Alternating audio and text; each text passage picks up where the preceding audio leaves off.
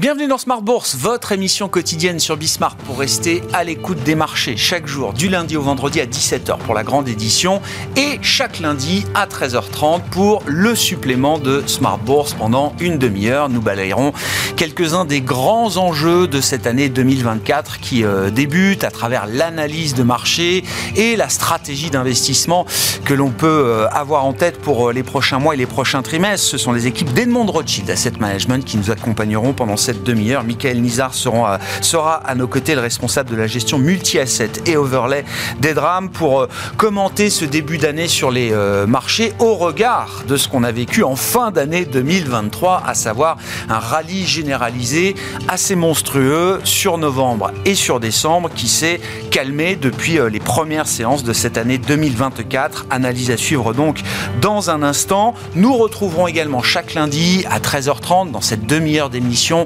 le quart d'heure américain de Smart Bourse. Vous en avez l'habitude, c'est notre rendez-vous du lundi avec notre correspondant américain, Pierre-Yves Dugas.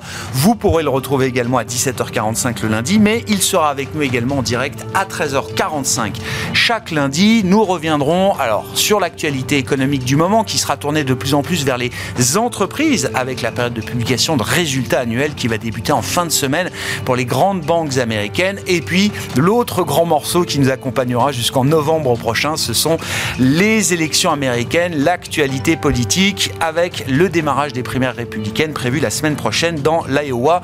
Pierre-Yves Dugas à suivre donc sur ces sujets d'ici une grosse dizaine de minutes au démarrage d'une semaine qui sera, euh, outre ces sujets, marquée par un chiffre clé d'inflation pour les États-Unis pour le mois de décembre qui sera publié en fin de semaine, jeudi précisément. Et puis nous aurons également, je le disais, la partie microéconomique qui reviendra sur le devant de la scène avec les résultats attendus vendredi de JP Morgan, de Citigroup, de Wells Fargo, de Bank of America ou encore de BlackRock.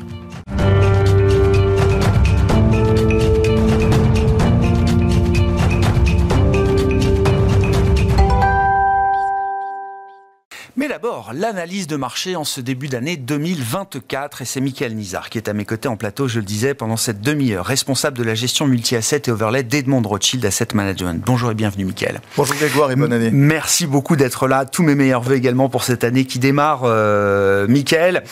Comment est-ce que vous regardez justement le démarrage des euh, marchés euh, en, en, ce début d'année 2024 Évidemment, il faut regarder ce qui s'est passé la semaine dernière au regard de ce qui s'est passé en fin d'année dernière, notamment sur le mois de novembre et le mois de décembre, qui ont été deux mois de rallye généralisé assez monstrueux, avec l'anticipation d'un scénario à peu près parfait par les investisseurs. Exactement, Grégoire. En fait, euh, après deux années de durcissement monétaire euh, sans comparaison possible avec euh, l'historique euh, récent ou même, euh, même lointain, on a eu quand même deux années très fortes de dur, dur, durcissement monétaire. Et en fait on, a, on, a, on est rentré dans une phase d'espoir à partir du début du mois de novembre, à partir du moment où on a commencé à voir poindre finalement un pivot de la Banque Centrale Américaine.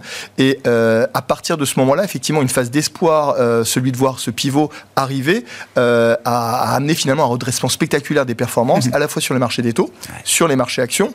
Et donc toute la question aujourd'hui, euh, c'est de savoir qu'est-ce que sanctionnent un petit peu les, les marchés aujourd'hui.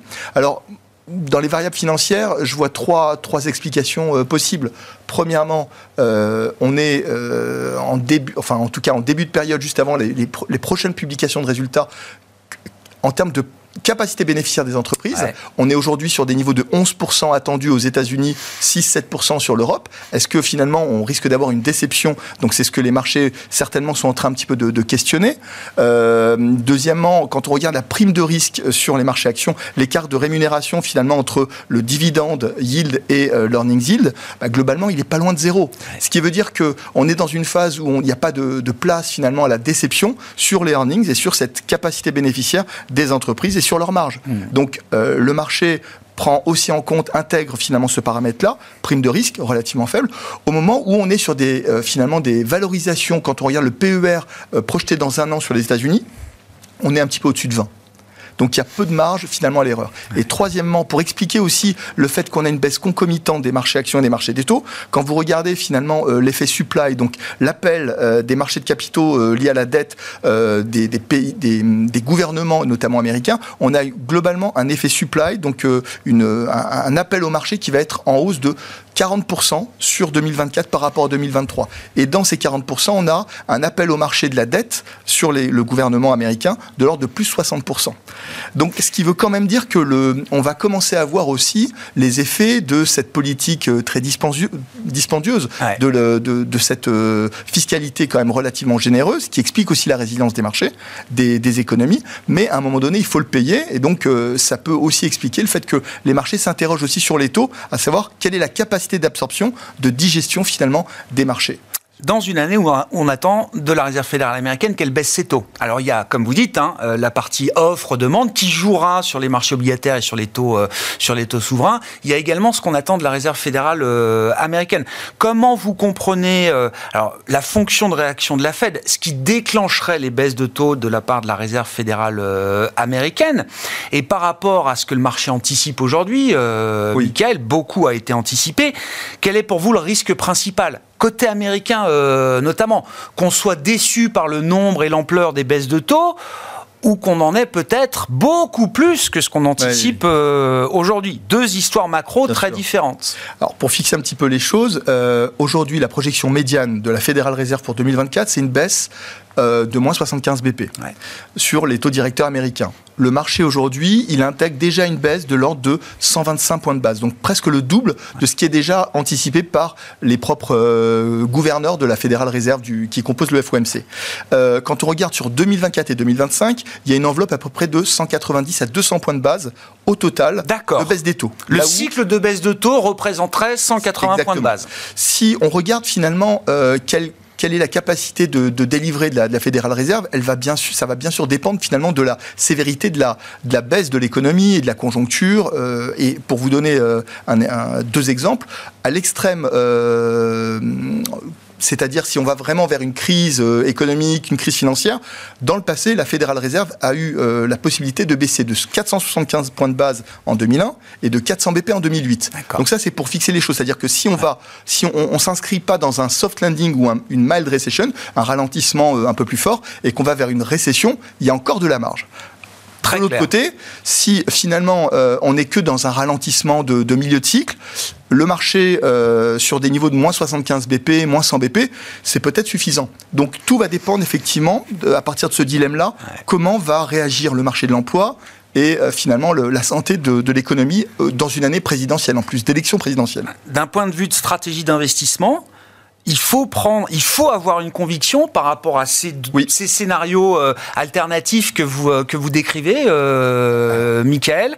Si oui, laquelle Et comment on gère le fait qu'on ait des probabilités euh, qui coexistent autour du scénario parfait, très consensuel désormais, et dont on sait qu'il se déroulera sans doute pas tout à fait comme prévu. Bien sûr. Michael. Alors déjà, pour répondre à cette dernière question qui est cruciale, il faut de l'agilité.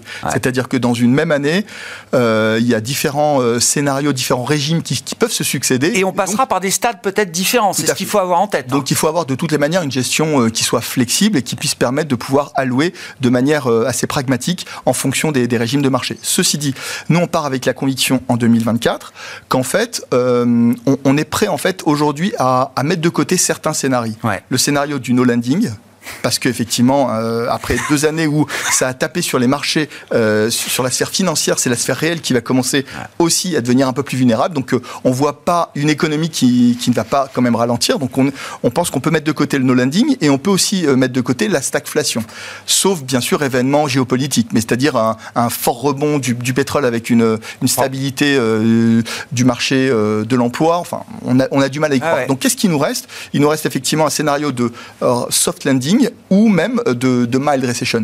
Pour nous, on pense que la Fédérale Réserve a les moyens de, de pouvoir délivrer même plus que ce qui est aujourd'hui anticipé par le marché. Parce que ah. quand on regarde la, la, règle, la règle de Taylor, euh, qui, qui, permet en fait de, de voir en fait quel, quel, serait finalement le niveau cible par rapport à l'output gap, donc par rapport euh, au niveau euh, à l'écart à la croissance potentielle. À la croissance potentielle. Bah, globalement, en fait, il, y a, il peut y avoir encore une centaine de BP. C'est-à-dire, on pourrait arriver à facilement 3% sur les taux directeurs si bien sûr l'économie allait dans le sens d'un ralentissement plus, marqué. Plus marqué. Donc notre conviction, c'est que la Fédérale Réserve va quand même pouvoir délivrer au moins ces baisses des taux assurantiels et même aller plus loin, parce qu'en fait, une chose qui est importante, c'est qu'elle pourra réagir à la normalisation de l'inflation. L'inflation, aujourd'hui, elle va rentrer progressivement dans les targets de, de, ces, de ces cibles, c'est-à-dire qu'au deuxième semestre, on va arriver à un petit peu moins de 2% normalement au niveau de l'inflation américaine. Donc, elle a tout à fait la possibilité de délivrer. C'est tout le sens du discours, des derniers discours d'un géant poil, de dire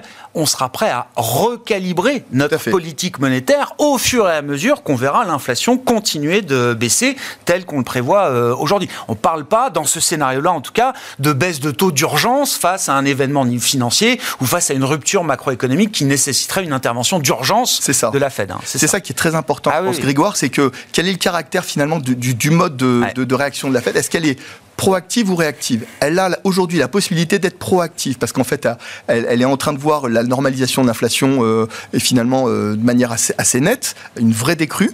Euh, et ça, ça lui permet vraiment d'être proactive et d'avoir un rôle un peu de risk manager, dans, surtout en début d'année, au moment où en fait on commence à voir dans les services un, ralentissement, notamment sur le marché de l'emploi. Est-ce que ça, globalement, en matière de stratégie, ce put de la Fed dans le cadre du soft landing ou dans le cadre d'un scénario de récession un peu plus euh, marqué, est-ce que ça milite pour ne pas sortir du risque, rester malgré tout pro-risque, même avec l'idée qu'on a devant nous un bas de cycle américain euh, dont on ne sait pas trop où il atterrira. Exactement. Alors, pour mémoire, 2023, on, était de ceux qui pensaient effectivement qu'on pouvait avoir une récession.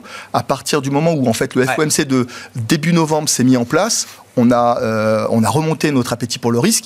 Et depuis ce moment-là, dans cette phase d'espoir, on est resté quand même plutôt bien investi. La vraie question pour nous, c'est euh, y a-t-il un moment où en fait on va trouver une opportunité supplémentaire pour pouvoir rajouter un petit peu plus de risque jusqu'au moment où euh, la Fédérale Réserve commencera à baisser les taux? Il nous semble qu'il y a vraiment cet état, cette phase un peu d'état de grâce avant la première baisse des taux, où en fait il faut avoir un appétit pour le risque et avoir des pondérations actions suffisamment importantes pour pouvoir bien accompagner cette, cette finalement cette engouement euh, pour euh, l'ensemble des classes d'actifs risqués. Hmm. Donc pour nous, la question du début d'année, c'est à quel moment allons-nous peut-être continuer à reprendre un peu plus de risques, ah, sachant que déjà depuis début novembre, on l'avait, on l'avait fait notamment sur le marché américain et les marchés émergents prendre du risque, qu'est-ce que ça veut dire sur les marchés euh, aujourd'hui? Alors, vis-à-vis des taux, hein, ce qu'on a appelé fut un temps l'actif sans risque, les dernières années nous ont montré qu'il y avait quand même un risque à détenir des taux, des taux longs souverains, par exemple, Mickaël. Et puis sur la partie action, sachant que 2023 a été une année de très forte concentration des performances, euh, notamment à travers le groupe des 7 magnifiques. Si vous n'étiez pas sur les 7 magnifiques en 2023, c'était extrêmement compliqué, voire impossible, de faire marcher, de faire euh, une année. Est-ce que cette logique-là peut quand même, à un moment, euh, changer? Oui. Alors, non, mais c'est la question que tout le monde se pose. C'est un thème qui a été énormément finalement rebattu. et pour l'instant, finalement, la concentration a, a, continué de se, de se mettre en place. Donc, pour nous, il y a, une conviction forte, c'est qu'en fait, on est dans une phase de distribution c'est-à-dire où il va y avoir une croissance de plus en plus inclusive, euh, notamment de toutes ces sociétés qui euh, étaient un petit peu euh, en, retard et qui vont progressivement commencer à, finalement être dans un, dans un processus de rattrapage parce qu'il il y a une résilience de l'économie et parce qu'effectivement il y a une, une distribution, même en termes de sentiment de marché. Aujourd'hui, les investisseurs vont chercher, sont en train de chercher des actifs qui ont mal performé en, 2000, en 2023. L'appétit pour le risque va se diffuser. Il va se diffuser parce qu'en fait, dans cette phase un peu d'espoir, où en fait on a devant nous des baisses des taux et surtout euh, mm. une possibilité pour la Fed d'être proactive, eh bien ça, ça donne un peu plus de, de, possibilités aux investisseurs d'aller chercher de la croissance là où elle est disponible et où elle n'est pas trop chère. Donc je vous donne quelques exemples. Euh, en Europe, les, toute la partie euh, petite et moyenne entreprise, les small et mid cap, euh, nous semble intéressante. Il y a une opportunité là-dessus. Pour vous donner un, une idée, c'est que sur les 20 dernières années, il y a eu une surcote des small versus large de l'ordre de 20%. Aujourd'hui, on est à moins 10%. Donc, si on pense que l'inflation va baisser, va continuer de baisser avec des taux directeurs qui vont aussi baisser, on devrait avoir au moins une poche de rattrapage au niveau des, des small. Un deuxième exemple, le big data. Le big data, c'est pas forcément de dire euh, on achète des, les 7 magnifiques. Non, il y a une approche qui est beaucoup plus euh, liée aussi à la valorisation. On fait très attention à ce qu'on achète et là où on veut éviter certains secteurs un petit peu plus chauds. et donc, le big data nous semble intéressant parce qu'il incorpore, il intègre l'intelligence artificielle et puis en fait l'accès à toutes les données et la qualité des données. Donc, il nous semble que c'est aussi un thème qui a très bien marché en 2023, notamment chez nous, mais qui devrait continuer à, bien à bien, à bien se, comporter. Ces deux idées. Euh, la troisième idée, c'est l'émergent. Ah. Mais pas forcément parler que de la Chine, parce qu'aujourd'hui, la Chine, euh, ça ne représente plus euh, les 40% ou les 50% d'antan, où finalement, il y avait une concentration très forte de la Chine au sein de, acheter l'émergent. les émergents, c'était acheter la Chine. Acheter l'indice émergent, c'était acheter la Chine avant tout. Aujourd'hui, c'est assez 25% la Chine. Donc en fait, on a tendance à avoir un score positif sur l'émergent, mais au niveau global. Et il nous semble effectivement qu'il y a une capacité bénéficiaire de ces entreprises émergentes avec des taux plus faibles, des taux réels plus faibles, un dollar qui a déjà fait son point haut l'année dernière, euh, fin 2022 plus, plus exactement, mmh. il nous semble qu'on est dans une phase où euh, euh, l'alignement est, plutôt positif et vertueux pour avoir une capacité bénéficiaire de ces entreprises émergentes dans différentes zones du globe. Ce qu'on a vu, hein, fin d'année, on a vu sur quelques séances, quelques semaines, les actions émergentes être euh, beaucoup plus toniques et dynamiques que ce qu'on avait pu voir précédemment et par rapport à, des actions de marché euh, développées également. Merci beaucoup, Mickaël. Merci, d'avoir été avec nous pour nous éclairer sur voilà, vos convictions de début d'année chez Edmond Rothschild Asset Management au démarrage donc, de cette année 2024. Mickaël Nizar, responsable de la gestion multi-asset et overlay des drames qui était avec nous en plateau pendant cette demi-heure. Et nous retrouvons donc, comme chaque lundi, notre correspondant américain, Pierre-Yves Dugas, qui est avec nous en visioconférence pour ce quart d'heure américain du lundi, qu'on retrouve donc désormais à 13h30, à 17h45 également, ou encore en replay, bien sûr, sur le site bismart.fr. Bonjour et bienvenue, Pierre-Yves.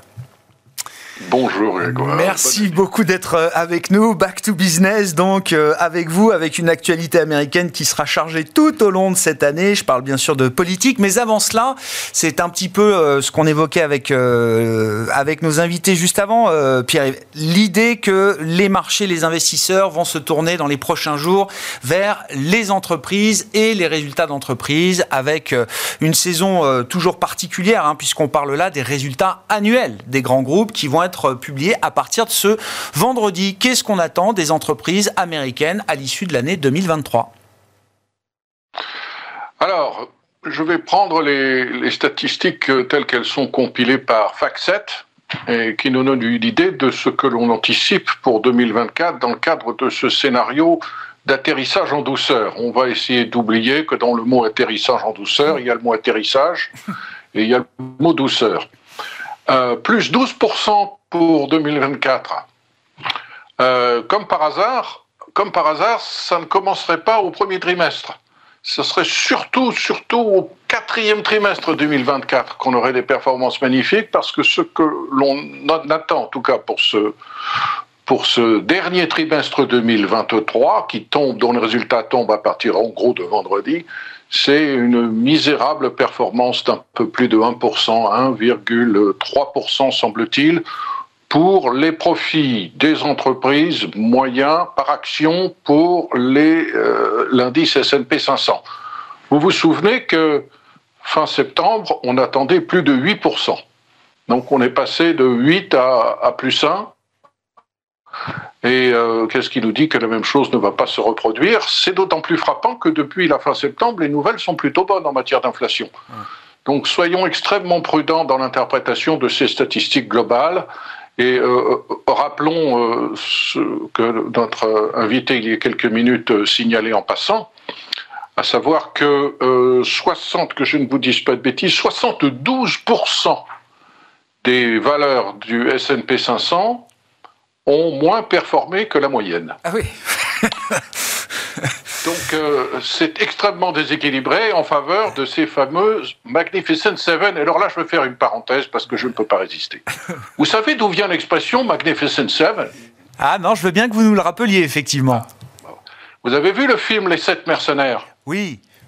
Ben, les Sept Mercenaires, en anglais, c'est The Magnificent Seven. Donc c'est un clin d'œil à ce film. Simplement, si on le traduisait, Microsoft, Nvidia et, ses consoeurs par les sept mercenaires, ça ferait un petit peu bizarre. Ce serait moins flatteur, c'est ça, pour ces entreprises d'être traitées de mercenaires, Pierre-Yves Voilà, ça ferait un petit peu désordre. Donc, euh, on, aurait, euh, on aurait 12% cette année, ça serait, ça serait vraiment bien dans le contexte d'un atterrissage en douceur.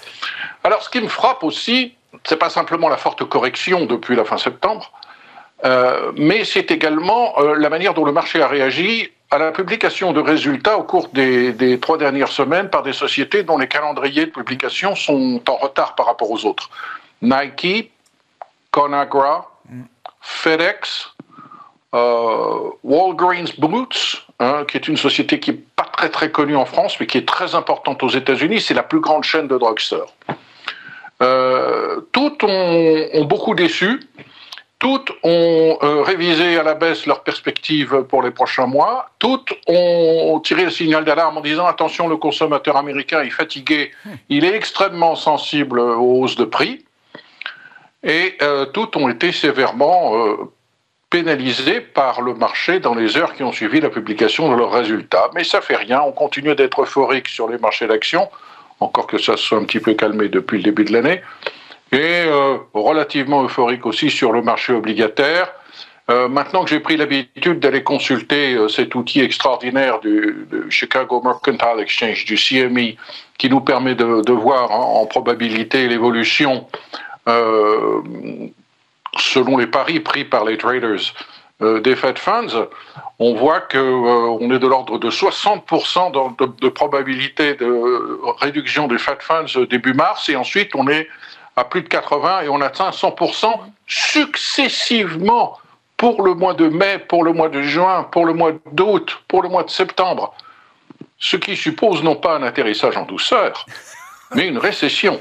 Donc, euh, en gros, on a un marché obligataire qui se prépare à une récession mais ne veut pas le dire, et un marché d'action qui est persuadé qu'on aura un atterrissage en douceur, ce qui est censé vouloir dire pas beaucoup de hausse de chômage, et euh, une baisse de l'inflation euh, tout à fait rassurante et une poursuite de la croissance. Bon. Euh, je me demande si ces deux scénarios sont compatibles. Ah oui, ben je ne sais pas.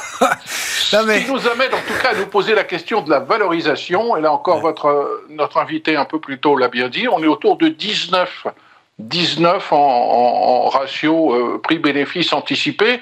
C'est un peu plus que la moyenne euh, des dernières années, moyenne des dernières années qui est quand même faussée par une pratique de taux d'intérêt quasi nul par les banques centrales, ne l'oublions pas. Donc moi, il me semble que nous sommes, en dépit de la petite correction qui a commencé depuis le début de l'année, on est encore dans une situation où on anticipe le meilleur et on croise les doigts. Ça, c'est sûr que le marché a sans doute anticipé beaucoup de très bonnes choses pour la suite. On est peut-être pricé pour la perfection, comme on dit. Et partant de là, effectivement, il y a peut-être manière à se faire un petit peu peur, ou en tout cas à réévaluer peut-être la trajectoire des choses par rapport à ce que le marché anticipait euh, encore en, fin d'année dernière. Euh, euh, Pierre-Yves, ouvrons peut-être le dossier politique avec la perspective des premières primaires républicaines. La première se tient la semaine prochaine dans l'Iowa. Et donc, les affaires sérieuses vont commencer pour les candidats euh, républicains à l'élection présidentielle américaine. Quel est l'état des forces en présence à ce stade, euh, Pierre-Yves? Euh, c'est assez catastrophique, c'est assez catastrophique, mais n'accordons probablement pas trop d'importance à, ce caucus de l'Iowa. Ce ne sont même pas des primaires. Euh, les gens se mettent dans le coin d'une grange pour exprimer leurs intentions de, de vote. Hein. Il n'y a même pas de, de, de, bulletin mis dans des urnes. Euh, vous vous souvenez qui avait gagné les primaires de l'Iowa, les primaires républicaines? Non, là, il faut que vous me rafraîchissiez la mémoire. C'était Ted Cruz. Hein, ah C'était pas Donald Trump. Et avant lui, c'était Rick Santorum. Vous avez oublié qui était Rick Santorum. Eh ben, moi, jusqu'à ce que je le vérifie hier soir, j'avais oublié aussi. Euh, Donald Trump va gagner probablement euh, très largement, si l'on en croit les sondages, dans, les, dans ce caucus de l'Iowa. Euh, la question, c'est qui sera numéro 2 hmm. Nikki Haley, qui a maintenant le soutien de pas mal de gens importants à Wall Street, qui ont compris que Donald Trump euh, était euh, psychologiquement quand même un petit peu euh, déstabilisé. Nikki Haley a bien progressé, dispose de beaucoup d'argent. Charlie Koch et tout son réseau de conservateurs libéraux lui ont apporté beaucoup d'argent au cours des dernières semaines. Nikki Haley est en train de remonter, mais va-t-elle remonter suffisamment pour battre en position de numéro 2 Ron DeSantis? Ce que l'on dit, c'est que si Ron DeSantis est numéro 3 euh, le soir des, du caucus de l'Iowa, euh, sa campagne euh, est probablement terminée. Il faut absolument que DeSantis tienne une bonne place de numéro 2. Ensuite, on passe le 23 janvier en, dans le New Hampshire. Là, Nikki Haley est numéro 2 et elle voudrait profiter de cette dynamique pour se se rapprocher de Donald Trump, dont l'inévitabilité euh, est de plus en plus frappante, pour ne pas dire choquante, euh, dans la mesure où on sait que, objectivement, la seule chance de réélection de, de Joe Biden, c'est qu'il est en face de lui Donald Trump. Euh, pour autant, les sondages donnent Donald Trump comme celui qui remportera l'investiture républicaine. Il est frappant, j'écoute tout ce que mes collègues racontent quand ils se rendent dans les meetings de campagne, il y en a eu beaucoup, ces immenses meetings que seul Donald Trump est capable d'organiser avec des milliers de personnes. Les gens qui viennent écouter Donald Trump et l'applaudir sont des gens qui n'ont l'intention de voter que pour une seule personne, c'est Donald Trump. Ils n'ont même pas pris en considération les autres candidats. Ce ne sont même pas vraiment des républicains, ce sont des Trumpistes. Et ils voteront toujours pour Donald Trump, même s'il est en prison, même si la Cour suprême le déclarait inéligible. On a arrêté de compter le nombre de procédures judiciaires, pénales, civiles qui sont engagées contre Donald Trump, parce que plus il y en a et plus il grimpe dans les sondages. Il bénéficie du soutien indéfectible de gens qui sont plus que républicains, qui n'auraient jamais voté, et jamais voté républicain, mais qui n'auraient jamais voté si Donald Trump n'était pas là. C'est le grand défi qui se présente à ceux qui veulent empêcher Donald Trump de remporter l'investiture. Et euh, Ron DeSantis ou Nikki Haley, peut-être. Euh, l'objectif de Trump est bien sûr de tout boucler d'ici euh, Super Tuesday. Super Tuesday, c'est euh, début mars, je le 5. Pas de bêtises, le 5 mars. 5 mars, hein, ouais, le ça. 5 mars, on a de très grands États comme le Ouais. Texas, la Californie, la Virginie. Et si Donald Trump a largement gagné euh, dans, dans ces États-là, euh, les choses seront euh, extrêmement éclaircies euh, pour Donald Trump qui aura un boulevard devant lui. Trump et les Trumpistes, je crois que Donald Trump a commencé son discours du week-end ainsi en affirmant devant la foule en folie qu'il allait gagner pour une troisième fois l'élection présidentielle américaine.